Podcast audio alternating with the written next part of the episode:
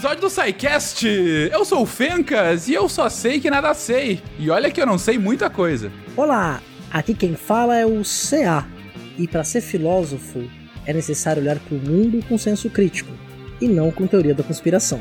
Eu sou o Rodar de Maringá e Putz, eu tô meio perdido. Eu não, não tinha preparado uma frase e eu perdi a minha frase. eu só sei que nada sei, fala aí. É, é, é, quase isso, né? Oi, pessoas. Eu sou Lívia Leite, direto de Portugal, e passei tanto tempo filosofando que esqueci de fazer alguma piada. Aqui é o Felipe do Rio de Janeiro e recentemente eu descobri que Sócrates era o tiozão do jantar de Atenas. o Felipe tava quase chamando Sócrates de Olavo de Carvalho da, da Grécia. Olha, polêmica logo no início. Salve, salve, gente amiga do Pensar, direto da academia, erguendo uma taça com cicuta. Eu sou o William Spengler e não entre aqui quem não estudou matemática. Diga as passas da Catarina, aqui é Marcelo Guaxinim. E eu só sei que nada sei porque não li a pauta. Você está ouvindo o SciCast, porque a ciência tem que ser divertida.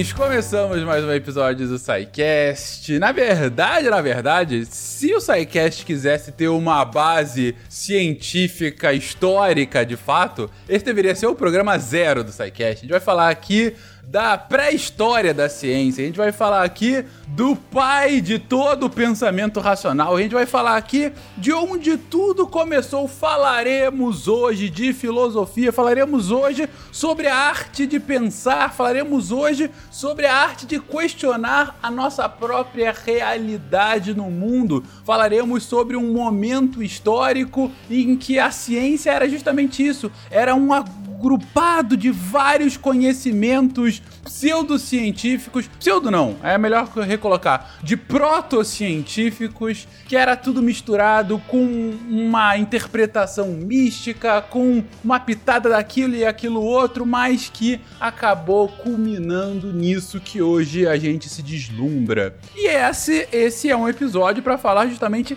da introdução disso, para explicar de onde é que nasce a filosofia, como ela começa, por que, que a gente estuda.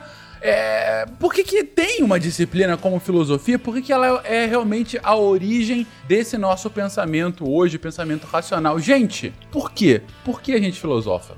Para responder o porquê das coisas. É uma boa resposta.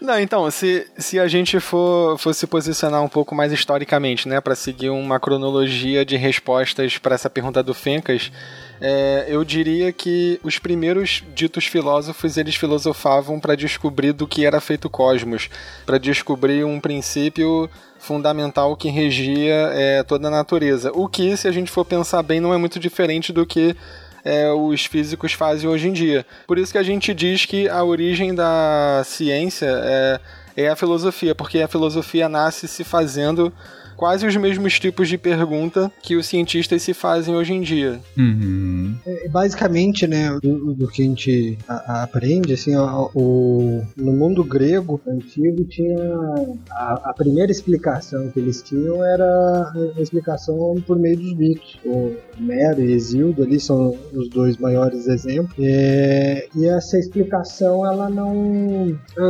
ela é mitológica, é através de, de, de de figuras e tudo mais. E o, e o pensar filosófico ele é justamente um, um ponto de inflexão né, nessa tentativa de, de explicação que ela, ela, ela, ela vai querer explicar o, esse, o mundo a partir de uma visão racional de, de mundo. Né? A base não vai ser mais o mito, vai ser a razão que vai tentar explicar. E aí, é, justamente, a, a cosmologia é, é, isso, assim, tentar dar é, a palavra cosmos, né, de, de, ordem, é isso, dar, dar uma resposta. Se tem uma ordem, qual é que é e se, é, se é possível a partir da, da racionalidade é, explicar essa ordem. Uhum. É, basicamente assim, se, se a gente fosse dar um exemplo, seria mais ou menos assim, se um grego dessa época aí, é, sei lá, uns 700 anos antes de Cristo, é, quisesse saber por que que chove, sei lá, alguma coisa assim, bem, um, um fenômeno natural qualquer ele ia buscar esse tipo de resposta nos clássicos. É, nos clássicos que falavam como que os deuses faziam essa coisa acontecer. E aí ele ia ver lá que, sei lá, o raio é a ira de Zeus e coisas assim. É, agora, quando veio a filosofia, aí os gregos passaram a pensar mais ou menos da forma que a gente pensa hoje, que é, bom, se eu quero saber por que, que chove, eu tenho que entender o fenômeno natural envolvido na chuva. É o, o, fenômeno, o fenômeno natural que explica a chuva sem invocar nada fora do, da natureza para explicar isso. É isso uhum. que esses gregos estão chamando de explicação racional nessa época. É a explicação que não recorre aos clássicos, é, que por sua vez é, é, a, é a tradição mitológica grega, né, que vai recorrer aos deuses, aos titãs e por aí vai. É, mas isso não significa que no mundo grego é, as crenças no divino, as crenças em algo que fosse é, extraterreno, não extraterrestre, mas extra mundano do mundo físico, é, fosse algo que acaba. Pelo contrário. Ah, né? certamente. É, é. Tem um historiador francês chamado Paul Veyne que ele fala que, que, até pergunta se os gregos acreditavam em seus os deuses. Os gregos acreditavam em seus mitos. É, é, muito bom esse livro. É, é uma pergunta falsa que o grego nem se perguntava se não é que não é não poderia ser real.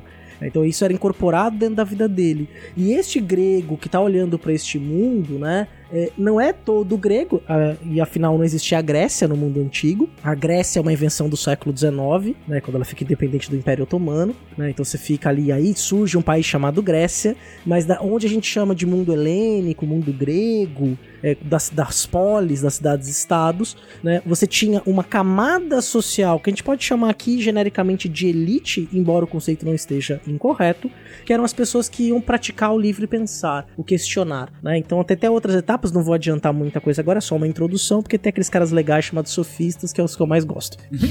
Olha só, já tá se revelando aí no início do cast, certo? Colocando as asinhas de fora. Mesmo antes do advento da, da filosofia, as pessoas já inventavam mitos e isso não foi uma característica sine qua non da civilização grega.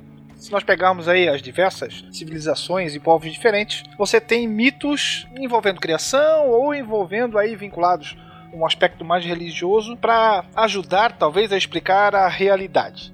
Então, normalmente esses mitos eram representados como forças naturais, ou como pessoas, como deuses. Só que eles não tentavam explicar a chamada constituição física da realidade. A preocupação era explicar como a realidade afeta as atividades e os relacionamentos humanos.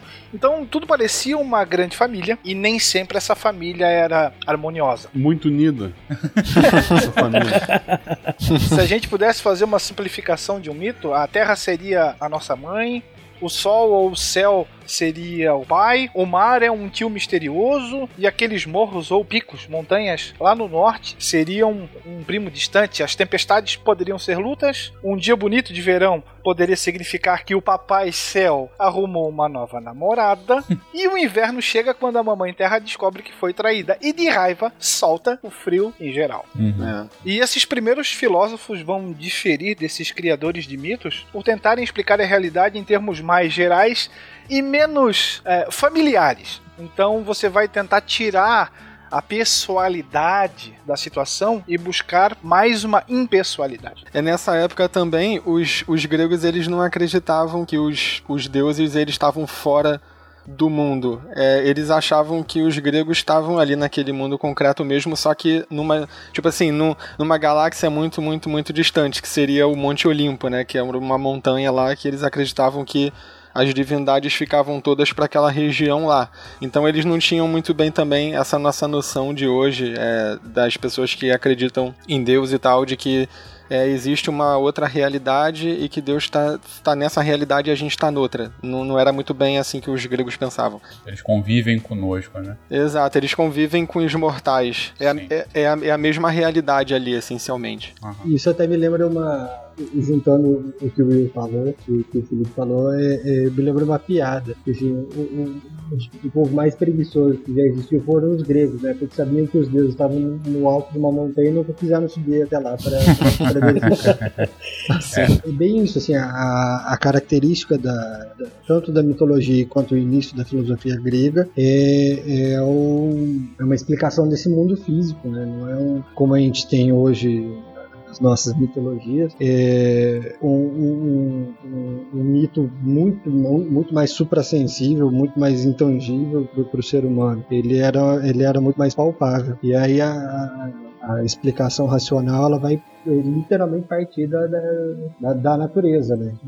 Da, física, é, é físico mesmo né? o negócio que talvez seja a principal ruptura, né, do característica de ruptura da filosofia com o mito, porque o mito ele fala de um passado que é muito distante para ser comprovado, é, a explicação dele é muito baseada em elementos sobrenaturais e ele depende da crença de um grande grupo. Se esse grupo não acreditar no mito, ele não vai se fortalecer, ele não vai existir. E a filosofia, ela entra como ela ela surge como um conhecimento que vai buscar as causas através de elementos naturais, não explicações através de elementos sobrenaturais, né?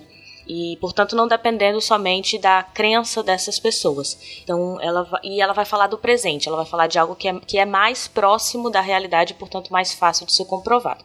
Claro que aqui a gente precisa fazer as, as distinções do tempo, né? Não, não tínhamos a ciência como nós conhecemos hoje, não tínhamos na verdade nenhum conhecimento que era considerado um conhecimento baseado na razão para explicar as coisas. Né? Então, é, é, o primeiro conhecimento que vai é, tentar organizar o mínimo de uma metodologia ou do que quer que seja para explicar racionalmente é, a origem das pessoas, a origem do mundo, né, a origem das relações, da política e etc. Essas primeiras teorias sobre a realidade não são científicas no sentido atual da palavra. Uhum. Né? Elas não resultam de sim, testes, sim. experimentações, observações controladas, mas elas são impessoais e elas apresentam de certa forma regras para o material da realidade e tentam explicar de que forma que ela está organizada. Então não é apenas saber o que é a realidade, mas a sua forma e como ela funciona. O que eu tô achando interessante desse início, bom, o primeiro ponto que vocês estão batendo bastante é quebra do mito para a razão, do imaginário coletivo e de explicações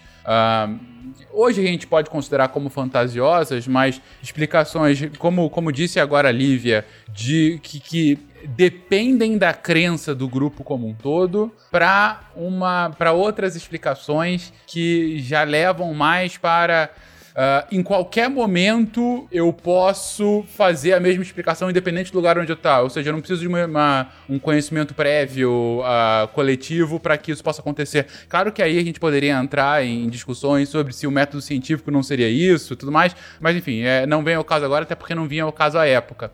Mas o ponto principal, então, é essa ruptura do mitológico para o racional, de tentar achar alguma explicação terrena, alguma explicação que sai dessa é, dessa família, como disse o Will agora há pouco, para uma explicação que vai para o natural é, mais uma vez, uma, uma separação, ainda, claro, mais uma vez, gente, sempre quando a gente tiver, fizer esse paralelo com a ciência, você tem que lembrar que a gente está falando aí de dois mil anos antes de conceitos científicos como a gente conhece hoje. Mas ainda assim, uma separação que me remete muito à objetividade científica, que na verdade a explicação não estaria é, no, no é, não estaria só em mim, e sim estaria na natureza. E talvez se eu estudar com algum distanciamento eu possa achar essa verdade.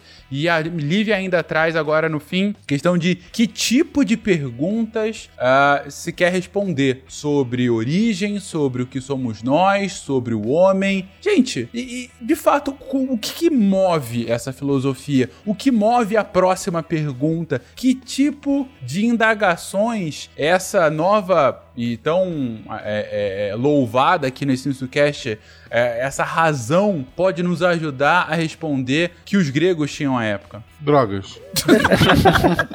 Não? Essa é sempre uma explicação, mas tentamos, tentamos sair dela aqui, especificamente por caso de hoje. É, eu acho que, que a gente vai abordar isso um, pouco, um pouquinho mais à frente da pauta, mas só para dar aquele, aquele briefing agora. É, então, a, a, filosofia ela tem esse primeiro momento que a gente estava discutindo aqui, so, de discussões sobre a natureza, mas depois ela dá uma guinada.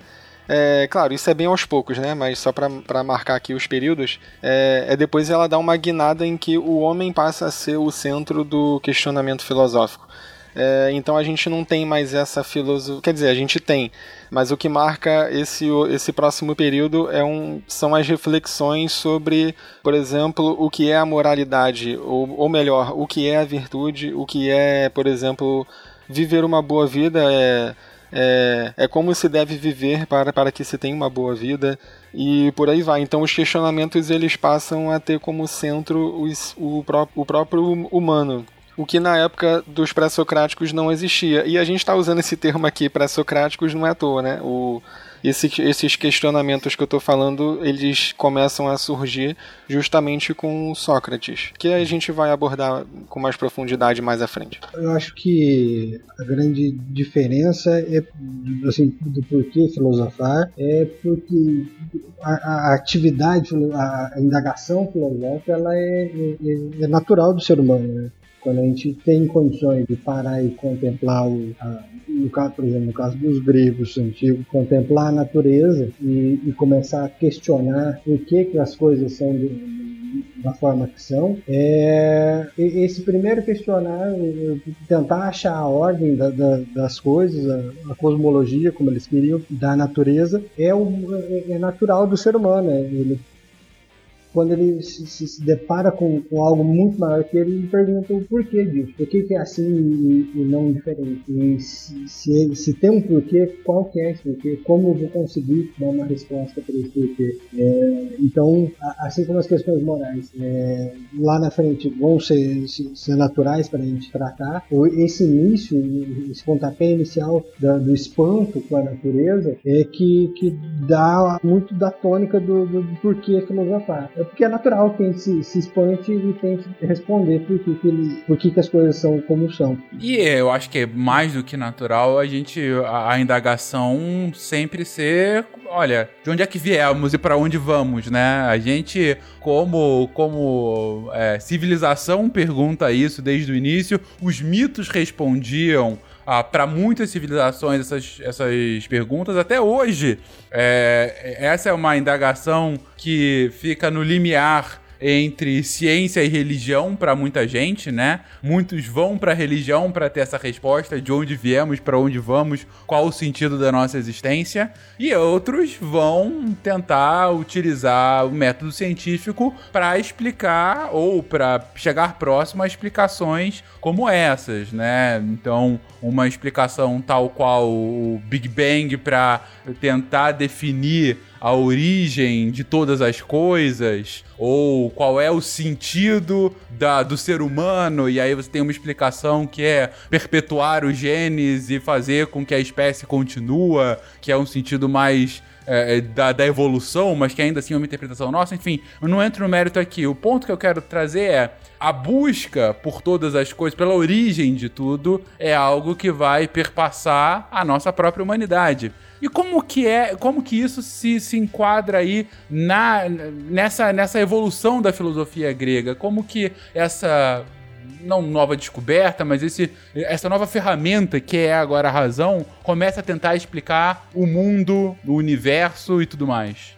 Ô, ô se você me permite uma, uma, uma, uma leve digressão aqui no que a gente está no nosso percurso, eu, eu esqueci de falar uma coisa lá no início que é, é uma, uma, possível, uma possível motivação histórica para o surgimento dessa nova forma grega de pensar, que é o fato de que na época dos pré-socráticos, lá para mais ou menos 500, é, 700 anos de Cristo, aquela região lá do o, o mundo helênico, ele estava trocando informação através do comércio com o Oriente. Uhum. Então, os gregos eles começam a, a conhecer outros povos, a conhecer outras crenças, é, eles, conhecem, eles começam a ver culturas diferentes. Então, talvez, alguns historiadores apontam que, que essa experiência tenha enfraquecido a força, a força da tradição grega. Então, assim, eles, eles começaram a pensar assim, porra, a gente achava que a, o nosso, a, que a nossa tradição explicava totalmente a nossa realidade, mas a gente está vendo um grupo ali que tem uns caras que, porra, sei lá, é, usam roupa diferente, usam, usam, usam um bigode diferente, usam espada diferente, acreditam em outros deuses. E aí eles. É, é, é uma das formas com que eles lidaram com isso na época foi começar uma no, um novo ramo de questionamento que não ia para nenhuma mitologia, para nenhuma tradição. Eles inventaram simplesmente uma forma de pensar que era relativamente é, é, é desconectada de toda a forma de pensar que tinha antes, é, até então. Uhum. E os progressos tecnológicos ajudaram, de certa forma, os filósofos, agora esses filósofos, né, a pensar na realidade a partir de regras, como foi mencionado anteriormente, impessoais. Você tem a chamada, as chamadas artes práticas. E aí a gente coloca geometria, navegação, medicina elas estão se desenvolvendo na Grécia mais ou menos nessa mesma época. Então, você terá uma série de filósofos pré-socráticos, ou os primeiros filósofos, também utilizando esse, essas ferramentas no seu dia a dia e no seu pensar. Um deles vai ficar extremamente conhecido, muito mais como matemático do que como filósofo. E todo mundo já ouviu falar dele, chamado um cara chamado Pitágoras. Né? E a matemática e outras artes é, tecnológicas ajudaram as pessoas a, a parar, literalmente, para pensar que aquela realidade até então que se acreditava como uma grande família de deuses em briga poderia ser encarada de uma outra forma. Quem sabe um mundo constituído de coisas que você pode utilizar para produzir outras coisas de acordo com regras matemáticas. Por isso que lá na academia Platão escreveu que não entrasse ali quem não tinha, quem nunca tinha estudado matemática, que foi o que eu falei lá no início. Uhum. Então você vai ter uma importância bem grande em relação a essas mudanças que vêm ocorrendo. Uhum. Sobre a fala agora há pouco do Felipe, complementado agora pelo Will, uh, eu faço um, um paralelo uh, com um, talvez um dos melhores filósofos contemporâneos, que é Douglas Adams. E ele, uh, no, na, no, na sua série de livros, né, que começa no Guia do Mochileiro das Galáxias, em vários deles, se eu não me engano, é no. não sei se é no Restaurante Fim do Universo, não, eu acho que é, que é o depois, né? Na Vida Universo e tudo mais, ele comenta sobre o planeta Cricket. E eu, eu tenho um ponto aqui para fazendo analogia com o que o Felipe disse, porque para ele, os habitantes do planeta Cricket, na verdade, era um planeta que durante eles cresceram durante eras uh, envolto a há uma poeira espacial que impedia que eles vissem o resto do universo. Então eles tinham lá um sol e só tinham eles e aquele sol. E durante todas essas eras, eles cresciam pensando que eles eram a única coisa que existia naquele universo. Eles e o Sol. Até que depois de se desenvolver durante todo, muitos, muitos, muitas eras, eles conseguem ir para o espaço, saem dessa poeira e veem que o espaço é muito, muito, muito maior do que eles imaginavam. E diferentemente dos gregos, então, como disse o Felipe, que tentam assimilar isso e mudar a forma de pensamento, eles negam a realidade e tentam destruir o resto do universo para se adequar à sua realidade anterior, que eram só eles no universo. Então, assim, logo me lembrou disso, porque, assim, eram duas opções. Os gregos podiam assim, ah, então eu não gosto do resto do mundo, vou destruir o resto do mundo para que eu me mantenha como a única realidade. Não. Eles quiseram assimilar isso de alguma forma, e aí, uma das hipóteses da origem dessa filosofia. Eu conheço essa com um papagaio.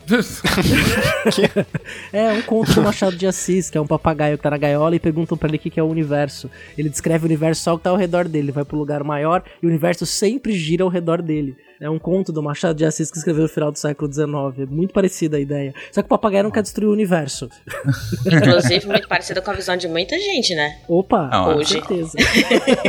que acha que o mundo é que tá vendo. E isso tá na origem da filosofia, né? Porque uma das discussões filosóficas iniciais é uma questão da moralidade. Né? Então, o que, que é o bem, o que, que é a virtude, é, o que, que é o bem viver, né? E aí você tem gente uhum. que começa a praticar filosofia contestando essas ideias. Falando, pô, peraí, esse teu modo de vida, você tem certeza que ele é o único e o mais correto para se estar no mundo, né? E essas pessoas começaram a incomodar, né? Porque elas iam saindo pelo mundo grego, ensinando as pessoas a retórica, ensinando a fazer um discurso defendendo uma tese e defendendo a antitese dessa ideia, né? Que eram chamados sofistas, que eram filósofos uhum. itinerantes, né? Então você tem ali, e é uma filosofia, embora ela vai ser depois, foi citado já o Platão, o próprio Sócrates, eles vão desconstruir essa ideia de uma filosofia sem uma base ética moral, porque não, pode, não podemos dizer também que os sofistas queriam destruir o mundo, nada parecido. Mas esses sofistas, eles estavam para contestar tudo o que estava no mundo. Então, se tem algo que é natural,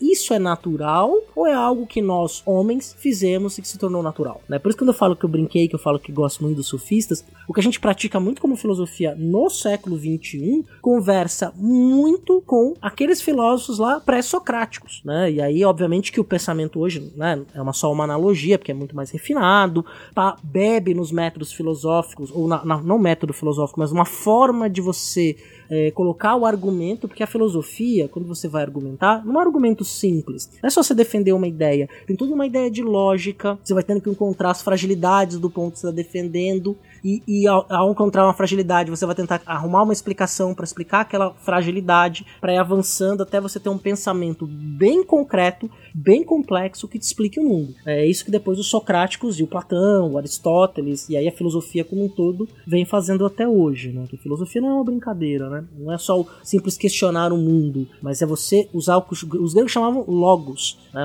Logos, que a gente chama de razão, né? Então, ficou, ficou claro ou ficou confuso? Não, é só o, o, pessoal que antagonizava eles, né, que não incomodava ninguém, que eram os surfistas, que eles ficavam só no, no Não indagavam ninguém, não eles... incomodavam ninguém, não nem aí. Eles só iam na, na, nas ondas dos outros, né? os surfistas indagavam sobre o mundo e os surfistas já é. Vai tentar lançar Zico.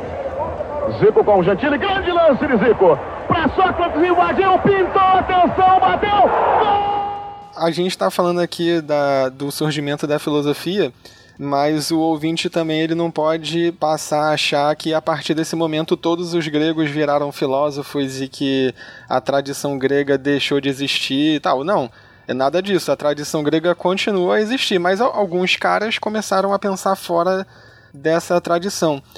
Tanto que tem, tem uma coisa engraçada que é, é com, como que o, os gregos explicavam pela tradição grega é, o fato dos egípcios terem outros deuses que não os deuses gregos, porque os egípcios eram desses povos que estavam já em constante troca com os gregos. E, e, é, e o, o, os gregos nessa época, eles começaram a explicar isso é, dizendo que os deuses do panteão grego, de vez em quando, eles se disfarçavam de animais para se esconderem de um possível retorno dos titãs. Então, com essa explicação, eles, ele, é, eles explicavam por, por que, que para os egípcios os deuses eram zoomórficos, é, tinham cabeça de animal e etc.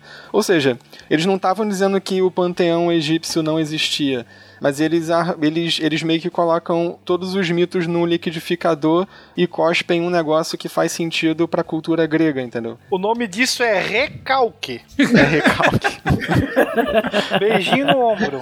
O Will falou com tanta certeza, pensei que vinha realmente, ó, o nome científico disso é recalque. Eita, Se você lembrar de Heródoto, ele disse que a civilização egípcia era uma dádiva do Nilo jogando para uma condição meramente geográfica. É uma civilização que existia existia há muito, muito tempo antes de qualquer floresta germinar na, na região da, dos Balcãs.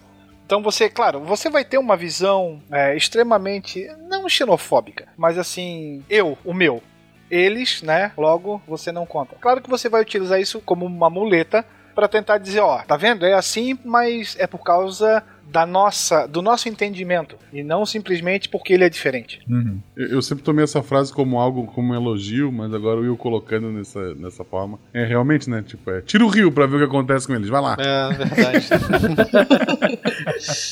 porque você suprime todo o trabalho humano, né? Ou da humanidade naquele é. É, não, a pirâmide mesmo foi a, o, o, rio que trouxe, né? Ele arrastou e surgiu lá o tsunami, né? É. foram os surfistas de Atenas que foram lá. Ah, Exato. Tudo tá se encaixando agora. um comentário rápido, na verdade. É, do, do que eles estavam comentando, a, a, a, acho que a grande diferença, no, na, pelo menos na Grécia, é que, em relação aos outros povos orientais, é que eles. A, o, o, mito, por mais que explicasse a, a, a origem deles, é, não era um, um a religião baseada no mito não era tão forte quanto era em outros lugares. Então, por isso que, que foi mais natural a filosofia, enquanto explicação racional, nascer ali na, na Grécia do que em outros lugares. Não, não, não existia tanto uma repressão religiosa para dizer assim, ah, brother, tu não pode pensar isso aí, não. Essa questão que tu está levantando não tá, tá, fora da casinha. Ó, pra alguém falar, ah, brother, foram os surfistas, não foram? Já é. Pode ser. Pode crer. Pode continuar. E, a, e a passagem, essa passagem do Planeta Cricket eu acho sensacional. Eu não, para mim é uma das melhores construções que ele faz no livro e olha que esse É. livro é genial, né? Então, enfim. É. E basicamente é, um, é uma alegoria da caverna espacial. Exatamente, exatamente. É, como se o cara de dentro da caverna do Platão se revoltasse com tudo que tá dentro da caverna, da caverna matasse o resto do mundo e se acorrentasse depois, porque essa é a minha realidade. De no- exato, exatamente. É o, é o mito da caverna universal às avessas. Exatamente. E tem uma questão também do privilégio social daquele mundo grego. né? o, o chefe do Oikos, o Oikos era uma unidade familiar que envolvia a terra, envolvia ali as, as outras famílias que tinham uma ligação com um certo patriarca. Embora o termo patriarca vai se encaixar melhor no mundo romano, mas você tinha ali o chefe do Oikos, então tinham famílias que eram dependentes deles e davam status social também. Esse líder, ou esse chefe do Oikos, as pessoas que pertenciam a uma elite, as pessoas que podiam participar da democracia, por exemplo, em Atenas, que era meia dúzia de gato pingado que podia se reunir na praça,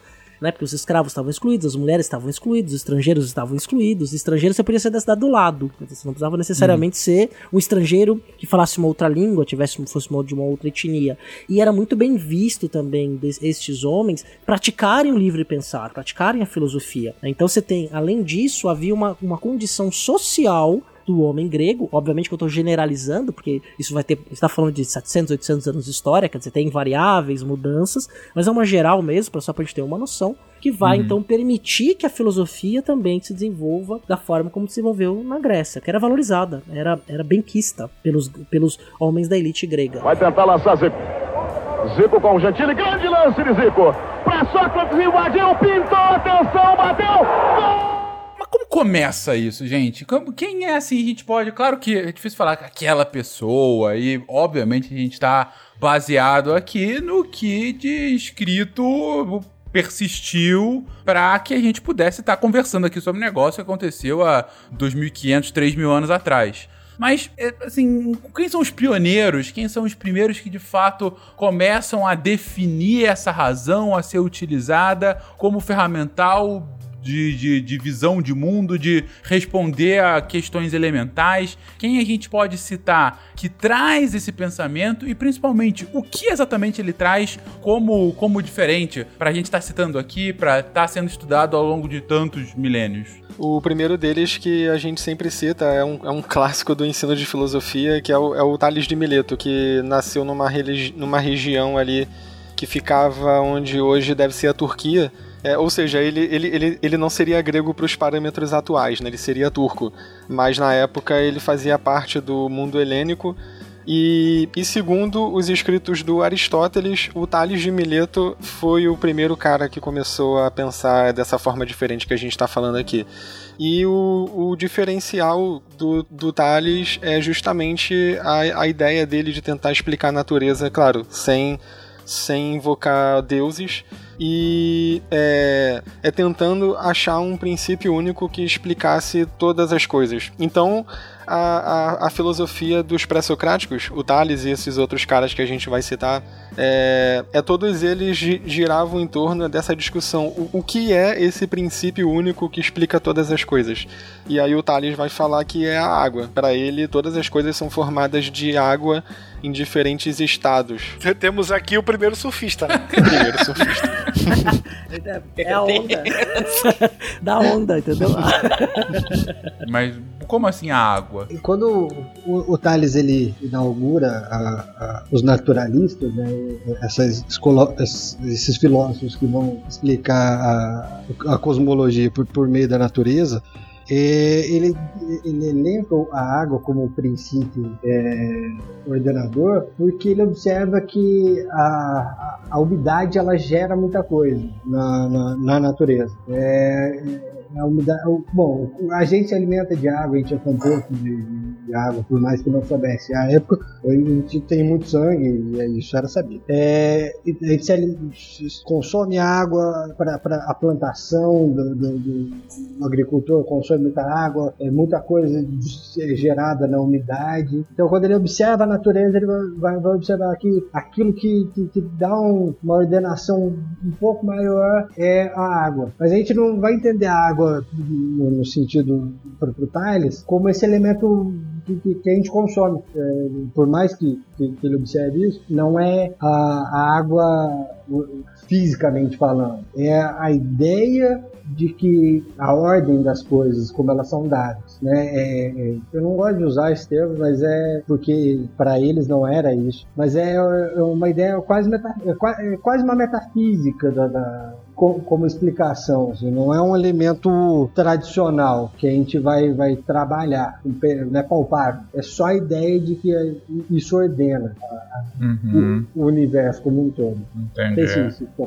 É, é, eu sempre, eu sempre pensei, quando eu li sobre isso, eu sempre pensei que, que é mais ou menos isso que o Rudá tá falando, mais do que tá se referindo à água propriamente dita, assim, a, a água que a gente bebe, ele estava se referindo a uma essência que explicava todas as coisas, mas que era uma essência que ele falava que era água porque ela teria a ver com a qualidade da água. Não é a água, literalmente. É a qualidade da água. Sei lá, talvez. É, a qualidade de ser molhado, sei lá, alguma coisa assim, porque ele está falando aqui da umidade é, e etc. Então, assim, é um, é um princípio. É, é, é, o denominador comum das coisas, é como se fosse isso é, é, essa qualidade que é o denominador comum. Mas é discutível, né? É a ideia de que é uma ideia muito ligada com. Que, na verdade, é uma ideia que liga razão e natureza. Né? É como se os dois fossem inseparáveis. Né? Então, eles, vai falar, eles vão falar, por exemplo, não só. Aí você tem o Tales de Mileto, que é o principal, mas você tem, por exemplo, Anaximandro, que vai falar que é, em vez da água é o infinito, e o Anaximenes que vai falar que é o ar. É trava-língua total. Anaximandro e Anaximenes. Puta, isso é nome de dupla sertaneja tranquilamente. Fácil. Anaximandro e Anax... Não é não? Aí vira, é, será, aí vira a dupla, vira Roberto e Mário, né? Os caras têm esse nome. É, é tipo isso. Anaximandro e Anaximenes cantam sobre o infinito e o vazio, sabe? É uma coisa é. bem... É, é, é, nossa, que beleza. E aí o Thales chega cantando, fazendo o refrão, faz um feat, falando sobre a água aqui no Sobre a água, né? exatamente. A água e seus olha, olha, estados. olha, água mineral. água mineral. Mas, tirando essa piada extremamente de mau gosto e ruim, né? é uma ideia de que, assim, é, como a razão e a natureza estão ligados, todos nós somos lançados na natureza. E é a natureza que é uma força onipresente, e mais do que isso, ela é universal. Né? Uhum. Então, tudo que vem procede dessa, é, dessa realidade que é ligada à razão e natureza, que não são uhum. inseparáveis, inclusive os próprios deuses. Então, a origem dos deuses também está ligado com a razão e a natureza. Então, muito vem e pegam-se elementos né, para explicar isso, porque mas a ideia central está aí: razão e natureza ligados, não separados, diferente muito do que a gente faz no mundo contemporâneo. Né? Porque quando a gente pensa em natureza, a gente sempre aparta a natureza de nós. A natureza é algo que está distante. Né? Então, a gente uhum. não pensa pensa, nós não nos pensamos enquanto elementos da natureza. A gente tem, por exemplo, uma flora intestinal né, uma série de micro-organismos que nos ajudam a digerir o alimento, processar e transformar em fezes, uma série de questões. Quer dizer, é uma biota dentro de nós. Não, é, nós somos elementos da natureza. Só que a gente se perdeu um pouco essa ligação no mundo contemporâneo. Esses filósofos pré-socráticos, não. Eles não conseguiam separar uma coisa da outra. Era tudo a mesma coisa, junto e misturado. Shalonal. Shalonal.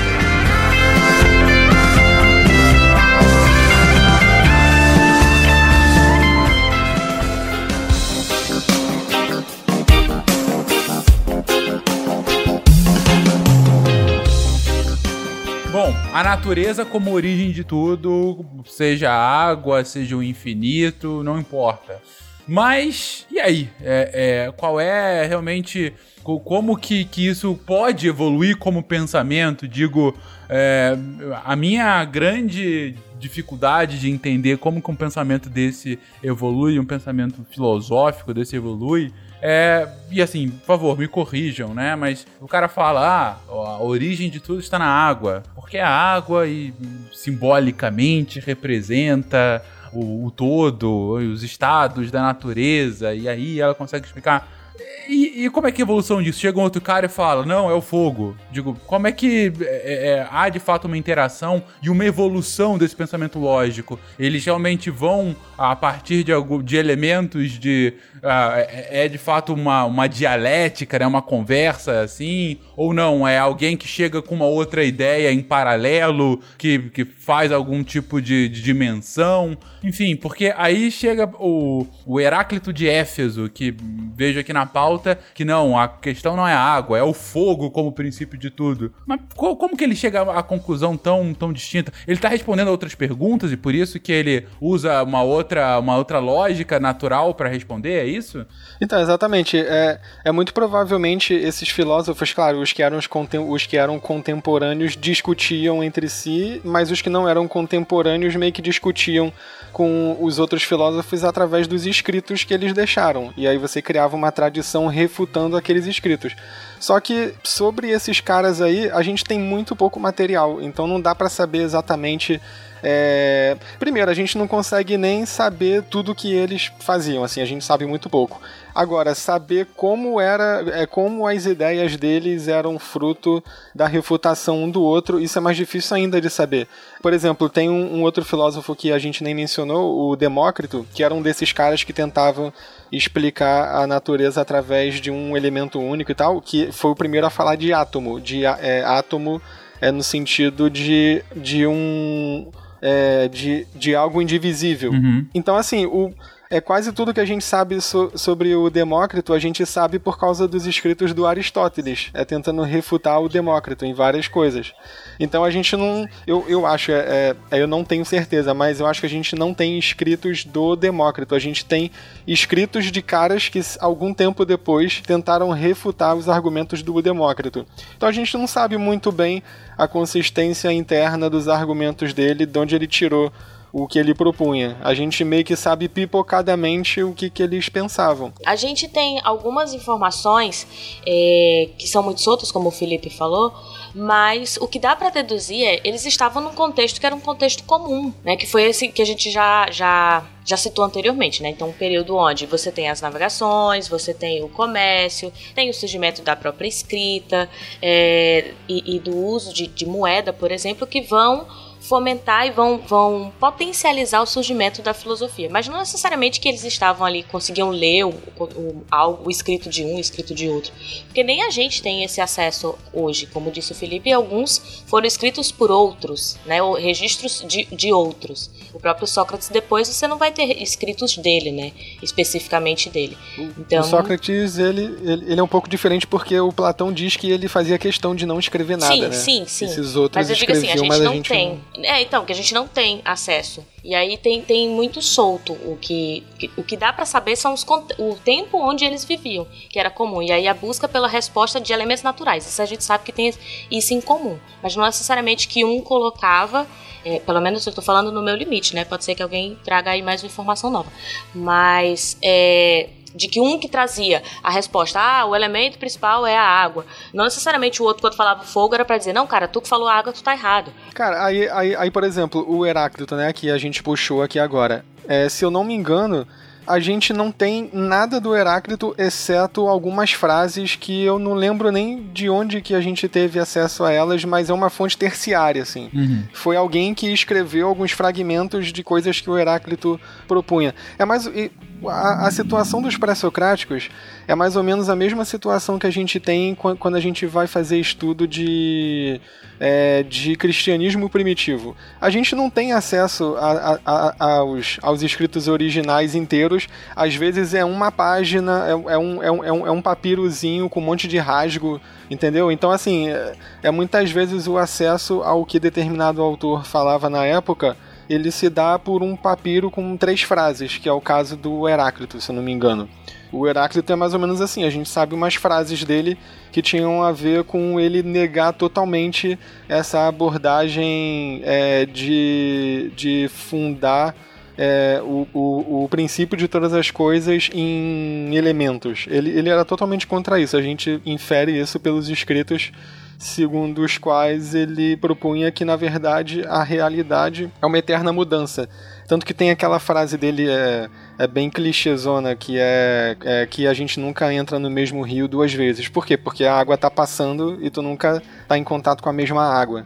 Então, para ele, a, a, a busca por um princípio unificador ela já era fadada ao fracasso por isso. A realidade é um fluxo. Da, daí, daí ele falar que o, o fogo seria o princípio porque ele entende, ele entenderia o fogo como algo que está em eterno fluxo, entendeu? O, o lance dele é quando ele vai fazer, assim como os outros, né, Thales, discípulos, ele vai observar a natureza, o que ele, o que ele observa é que as coisas nascem, as coisas crescem, as coisas perecem, indistintamente, em maior ou menor grau, maior ou menor velocidade. Então, para ele o que, o que permanece, né, o que é comum a todos é, é, é essa trans, transformação constante. Por, por isso que, que, que, ele não se banha no mesmo rio, porque o rio já muda quando a gente vai entrar no rio, e a gente, no decorrer do, do mergulho, também já está mudando. É, tudo é uma questão de, de, constante mudança. E aí a, a, a gente entende, o, vai conseguir entender o mundo nas contradições. Né? A gente sabe o que, que é o, o dia quando a gente observa o que é noite, e, e vice-versa. A gente sabe o que, que é amargo quando a gente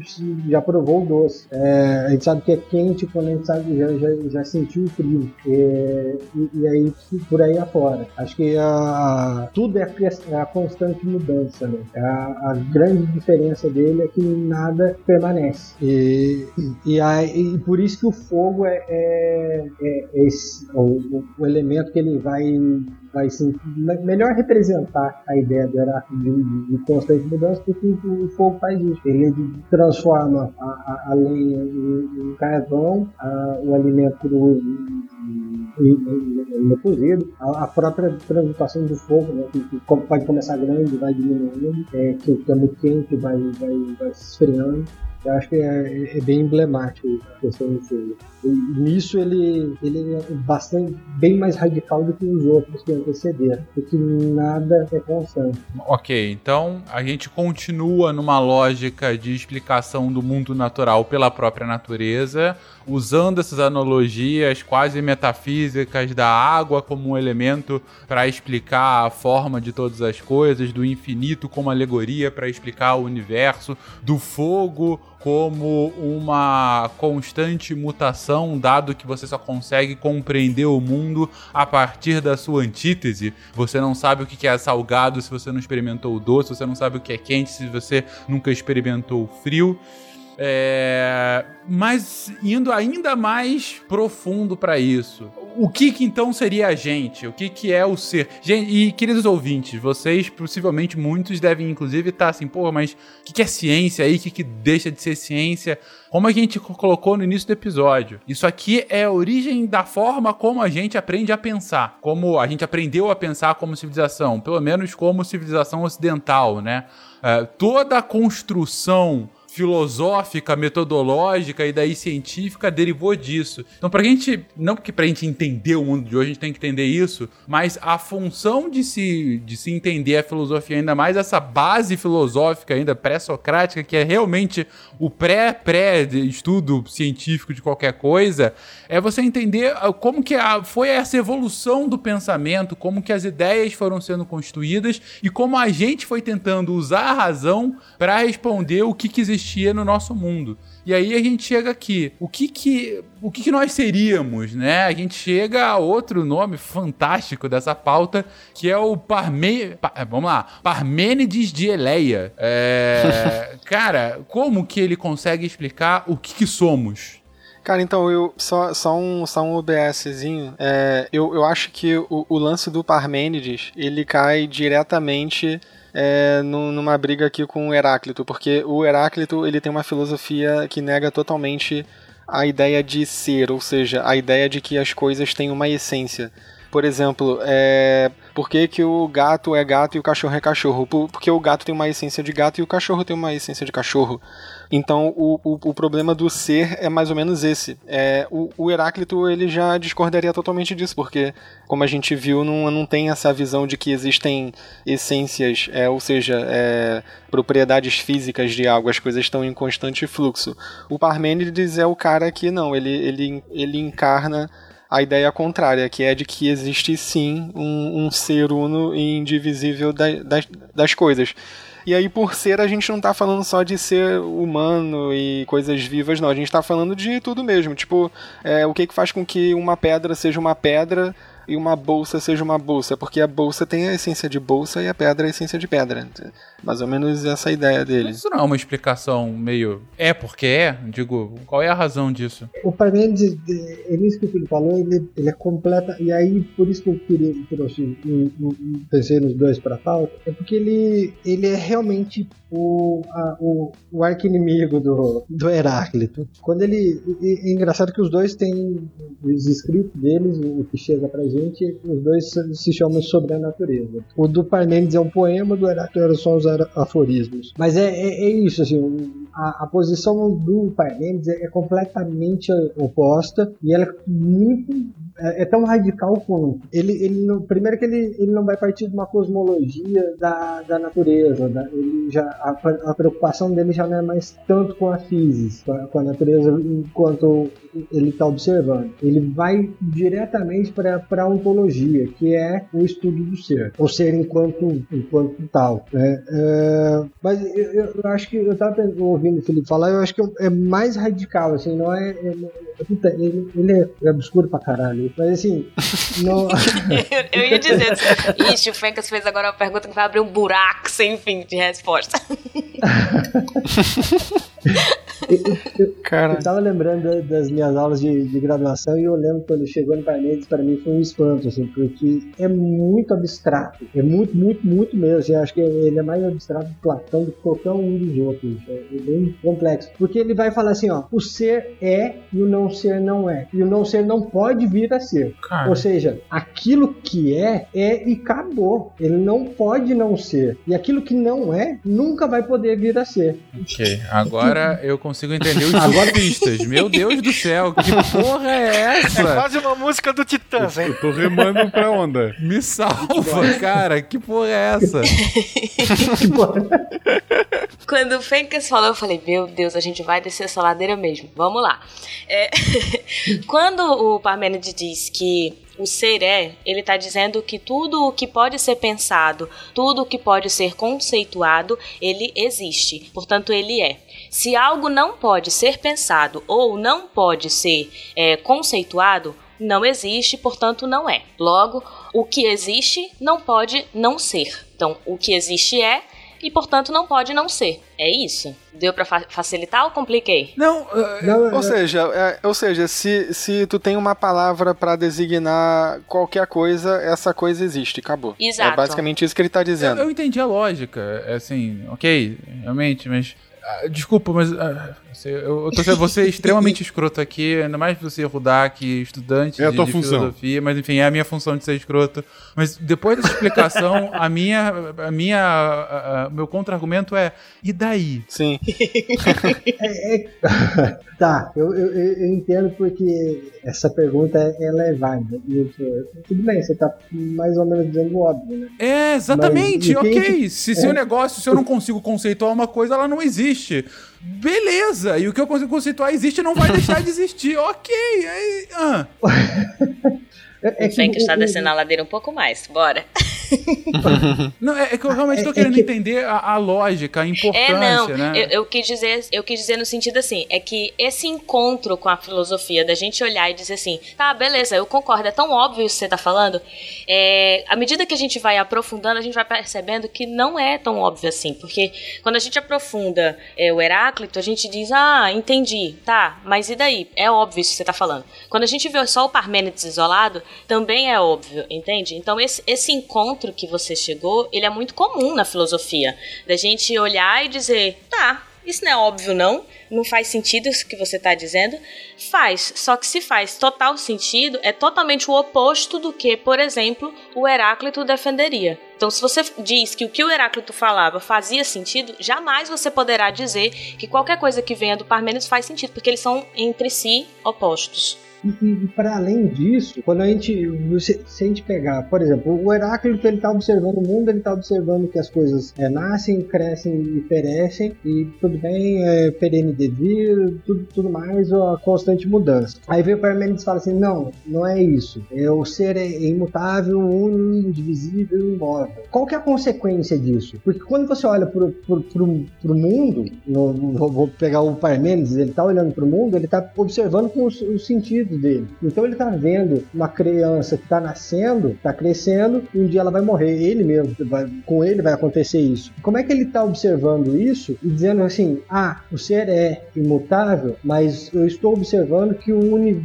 as coisas ao meu redor mudam. Então quer dizer que aquilo que constitui tudo é, não pode mudar, mas o que eu observo muda. O, o, onde é que está o erro nisso? A, a, a ideia de dizer que o ser é e não pode não ser faz sentido sentido, parece óbvio, mas qual que é a consequência disso? A consequência é que quando eu observo as coisas com os meus sentidos, o mundo não faz sentido, não, não, não, não tem lógica. Cara, exatamente. O lance do Parmênides é exatamente essa implicância com você é, se submeter aos sentidos como meio de chegar à verdade, que é basicamente o que todos esses filósofos anteriores fazem, né? Porque eles são filósofos da physis, ou seja, eles estão eles estão estudando a composição física do mundo que a gente é, é, a gente sabe, é, é, a gente sabe disso por, por, causa dos nossos sentidos, né? Eles falam do ar, da água e tal. Uhum. Agora o Parmênides não, ele vai dizer que é, a, a, a, verdade sobre as coisas, a verdade sobre o cosmos, na verdade, ela é imanente. Ela não é uma coisa que você é, que você obtém através dos seus sentidos.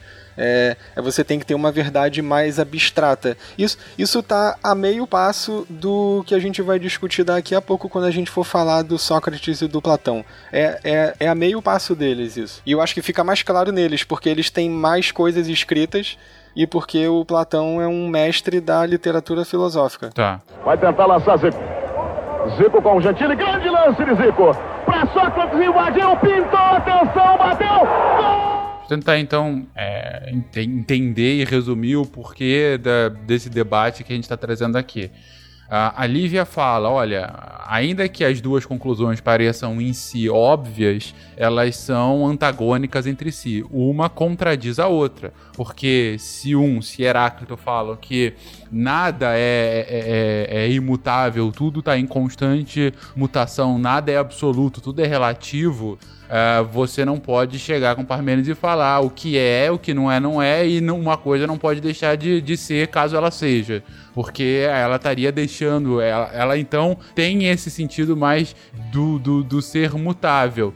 Mas mais do que isso, o que está é, é, de fato por trás de toda essa argumentação é que Heráclito, assim como os outros pré-socráticos antes dele, ele tenta fazer uma conclusão racional a partir de observações sensoriais. Eu enxergo, eu sinto o mundo dessa forma e eu estou sentindo que esse mundo tem coisas mutando o tempo todo. Nada é exatamente imutável e por isso eu estou, é, é eu estou usando fogo como analogia para mostrar essa constante mudação do mundo.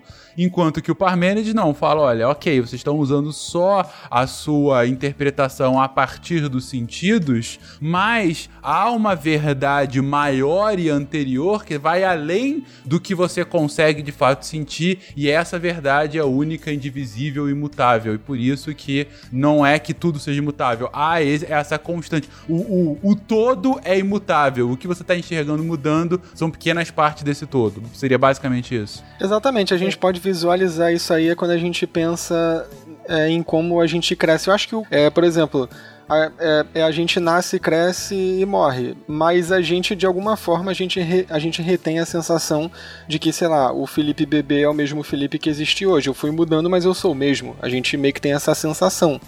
É, só, só que o fato é que eu também mudei. O, o, o a consequência direta da, da filosofia do Heráclito é que eu não posso dizer que o Felipe bebê é o mesmo Felipe que existe hoje. Eu não posso dizer. É são literalmente pessoas diferentes. Agora, para a filosofia do Parmênides, eu já não posso dizer isso, porque na realidade o que faz eu ser ou não o Felipe não é o fato do meu corpo ter mudado, é o fato de que o meu ser de, be de bebê Felipe continua sendo o mesmo ser de Felipe adulto. E aí é preciso identificar o que seria, em essência, o Felipe. Que é pra Exatamente. gente poder estudar as causas, saber de onde a gente parte o estudo. O que, que ele está chamando de essência. E, e, isso é um buraco tão sem fundo na metafísica que o, o, Sócrates, inclusive, que é o mais conhecido por ter elaborado bastante essas discussões todas, ele não chega a nenhuma conclusão, inclusive. Ele é o cara que mais elabora a discussão e ele é o cara que não chega à conclusão. Ah, tá fácil assim. Não.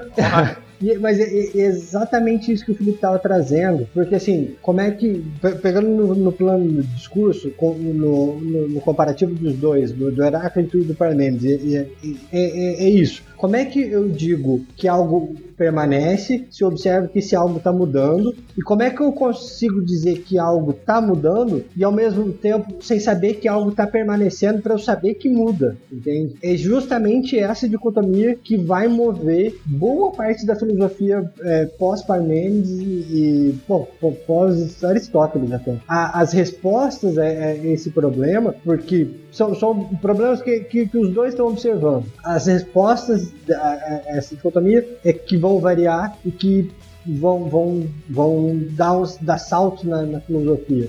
E que, que para mim é, é uma das partes mais interessantes da filosofia antiga. Mas é justamente isso que o Felipe estava trazendo. Uh, é, é esse, essa problemática que, que vai movimentar muito daqui para frente a filosofia. Fernando falou que seria escroto e isso não é mera coincidência. Se não tocar o que do Titãs nos últimos cinco minutos, os editores possuem uma falha de caráter incorrigível. Já fica aí, então, a, a dica, a dica bastante veemente, queridos editores. A, a reivindicação. Né? Pois né? é.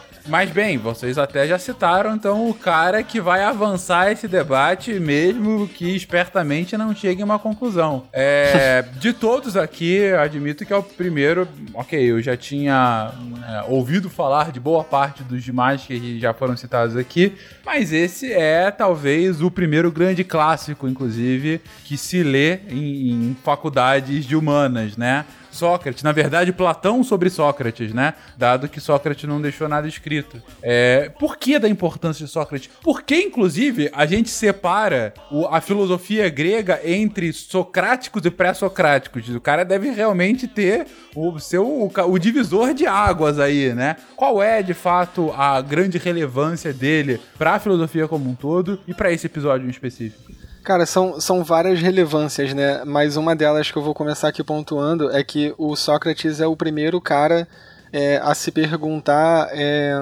porra, como é que eu vou dizer isso? É, o, o Sócrates é o primeiro cara a, a querer dar definições absolutas para os conceitos. Então, por exemplo, enquanto um grego de 700 anos antes de. Não, é, é um grego de, da época dos pré-socráticos, né? É, ele, se a gente perguntasse para ele assim, o que, que é ser virtuoso? Ele provavelmente ia te dar uma resposta que ia fazer você voltar lá nos clássicos, sei lá, na Ilíada, na Odisseia, e verificar o comportamento de guerreiros honrados, por exemplo, Ulisses, é, Aquiles, porque o comportamento deles é o modelo de virtude, é o modelo de coragem, digamos assim. Agora, o Sócrates ele começa a perguntar assim, tá?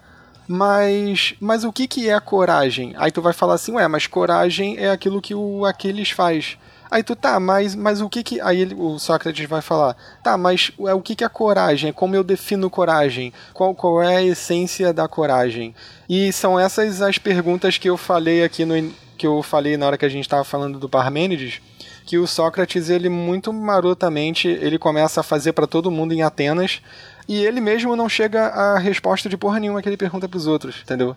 E, inclusive, ele faz isso muito marotamente sobre a própria democracia, porque o, um dos objetivos dele é, é, é não exatamente de, é, derrubar, porque eu acho que ele, ele, ele já não era um militante nessa época, mas o objetivo dele é mostrar para todo mundo que a democracia é, um, é uma merda, é um, é um regime furado, que porque basicamente a democracia coloca o poder da polis na mão de um monte de pessoas que não, que não sabem administrar a polis. E aí ele começa a fazer esse monte de questionamento para todo mundo, é, para conduzir as pessoas a, a, se questionarem o que, que é a democracia, o que, que um líder precisa ter para governar a democracia. E a conclusão dele é que ninguém pode chegar a essas respostas. Logo, a democracia é um regime imprudente. Logo, ele é meio contra a democracia, digamos assim. O modelo ideal de governo para Sócrates é é o governo dos espartanos, né? Que, que não chega a ser uma monarquia, mas. Chama de autarquia? É. é eu não sei exatamente, talvez o, o, o, Will possa até explicar melhor, mas assim, não, não é uma democracia ateniense. O, o problema do Sócrates era com a democracia ateniense. Então, assim, tem alguns autores que dizem que toda essa, essa dialética negativa que o, que o, que o Sócrates cria de quando você dá uma resposta, ele ficar perguntando, tá, é, tá, mas qual é a definição de coragem? Tá, o que é virtude? O que é isso? O que é aquilo? Ele faz isso porque ele sabe que com, conduzindo a o interrogatório, digamos assim, é dessa forma, ele vai fazer com que nunca ninguém chegue a conclusão nenhuma, nem ele, entendeu? Então esse era o objetivo dele no final das contas, era humilhar as pessoas publicamente, mostrando que a, que ninguém sabia por que, que a democracia era melhor no final das contas. E depois o Platão achou que a execução dele foi injusta, né? É, não, mas é. desculpa, agora eu tô com medo de deixar isso no episódio, cara. Você tá querendo dizer, eu pergunto, por que ele é importante? Porque ele era escroto com as pessoas? É essa a resposta? Não, a, a, a, importância do Sócrates é a, é a, dialect, é a dialética negativa ah. dele. É uma das importâncias dele. É a sua conclusão e aí foi, eu tentei te mostrar o contexto o contexto no qual ele aplicava essa dialética negativa, entendeu? Não, tudo bem, cara. A pergunta é, por que ele é importante? No final, mas ele era um babaca que era contra a democracia. Não, mas tudo bem. Vamos lá. É... o Sócrates ele vai inaugurar, né? Ele vai que o saber ele tem que ser baseado no, no concreto, né? Que tem que tem que ter uma ética, né? Que assim, que uma, o saber pelo saber sem um, um conteúdo ético ele não vale. Né? Então, quando ele faz a crítica ali à democracia grega, ele está fazendo uma crítica, na verdade, à falta de junção da sabedoria com a governança. Então, ele cria um modelo ideal, até o Platão depois vai reproduzir isso na sua república, que é a república governada pelos filósofos, não é uma uhum. democracia, é uma uhum. oligarquia, né? São poucos os que podem ter o poder, porque uhum. não gosta de votar, esse povo aí do Brasil não sabe votar, não, tá falando da Grécia, né? Esse povo aí de Atenas não sabe votar, tem que escolher outra coisa, né? Então ele, tá, ele esvazia a filosofia de um saber abstrato. Ele fala que o saber da filosofia tem que um saber concreto aplicável à vida. Né? Por isso, o saber viver, uma, uma ética que vá saber conduzir a vida. Ele está se perguntando sempre o que, que é o bem, qual é a origem do bem. Então nós devemos ter uma vida, o saber viver é uma vida que leve ao bem. E agora o que é bem e o que é o mal, aí ele fica com essa dialética negativa que ele também não responde, mas ele faz a questão. Então, basicamente, ele vai tirar do pensamento abstrato, trazer para um pensamento concreto e uma ideia que se aplique à vida. Né? Então, todo, e aí aquele caminho lógico que eu falei lá atrás, vou dar um exemplo básico, tá? Nem todo ouvinte nosso está fazendo isso agora, mas muitos já fizeram ou estão fazendo. Quando a gente vai escrever um TCC, né? Normalmente a gente escreve um TCC, a gente pensa esse TCC naturalmente em três capítulos, né? Então o primeiro capítulo você apresenta o tema, o segundo é uma intermediária, o terceiro você põe a cereja do bolo, que você apresenta o objeto. Isso é uma forma de pensar socrática, né? Que você vai construindo ali o argumento em três etapas, usando logos e, e uma questão de resolução prática. Então assim, muito do que a gente deve à nossa estrutura de pensamento, mesmo contemporâneo, é inaugurado lá pelo Sócrates. Obviamente que é refinado, eh, tem uma tradição imensa que não é contínua, tem rupturas. Né? O Sócrates mesmo não escreveu nada, quem escreve dele é o Platão. Esses textos voltam para o Ocidente por, pelo, por meio do Oriente. Né? A gente não pensar também que o Ocidente só se praticava filosofia no Ocidente, porque não é isso. Se praticava filosofia também no Oriente Médio, na China, em outros lugares. Né? Uhum. Então, o que a gente vai chamar de um pensamento filosófico, mas ele entra exatamente nisso. Assim. Ele foi morto porque acho que era um pouco inconveniente, né? Mas o que ele tava buscando era, era, um bom governo. Ele, ele falou: esse governo não serve, né? Então esse governo tem que ser algo que vá chegar a um, um ponto justo para todos, uma sabedoria com ética, porque sabedoria sem ética leva a, uma, a um governo falso, um governo ruim, um governo uhum. demagogo. Cara, eu vou te explicar aqui por que, que o Sócrates foi morto. O Sócrates foi morto porque os discípulos dele andavam nus na rua segurando pedaços de pau e falando que Esparta que era maneiro. Por isso que Sócrates foi morto pelo governo ateniense. Esse cara, você veio muito com raiva dele, eu não sei o que, que ele te fez. Meu Deus. Pô, é porque eu achava o Sócrates foda, cara, mas depois de eu ler é, esse livro eu vi que na verdade ele só queria enganar os outros e ele realmente não dava resposta nunca pra porra nenhuma. Tá. Ele só queria enganar. Paulinho Gogó. É Paulinho Gogó, porra.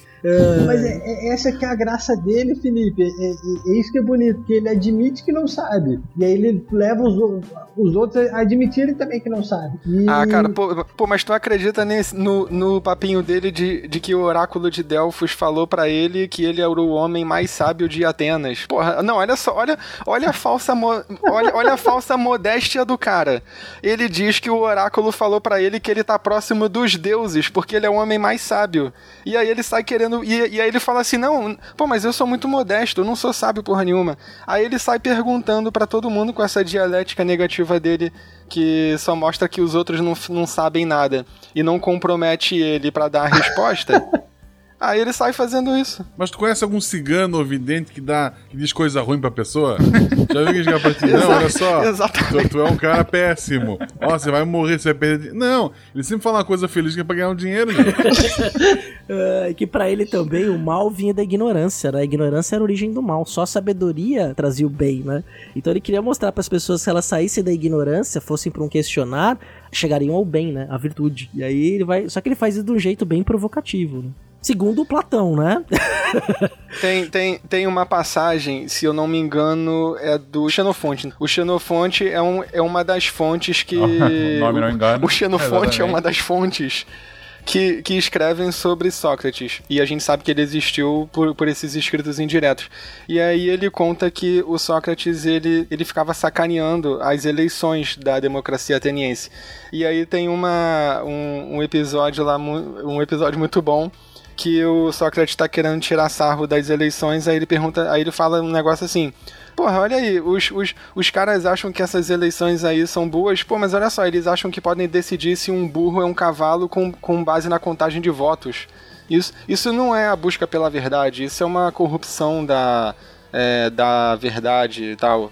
Então, assim, tu, tu vê o, o desdém dele e o uso da dialética, da dialética negativa dele para, é, pra, pra derrubar o, o solo argumentativo mesmo, que faz com que a democracia seja considerada legal em Atenas, entendeu?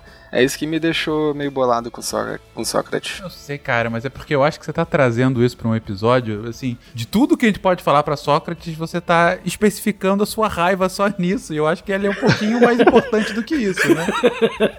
Não, cer- certamente. A, a contribuição do Sócrates para a filosofia não- é independente das crenças políticas dele. Então por que, que a gente não fala do resto e não das crenças políticas dele, assim, só pra variar? Ah, sei lá, achei que fosse uma Ah, cerejinha. bom, beleza. Do tempo que ele jogou pelo São Paulo, por exemplo.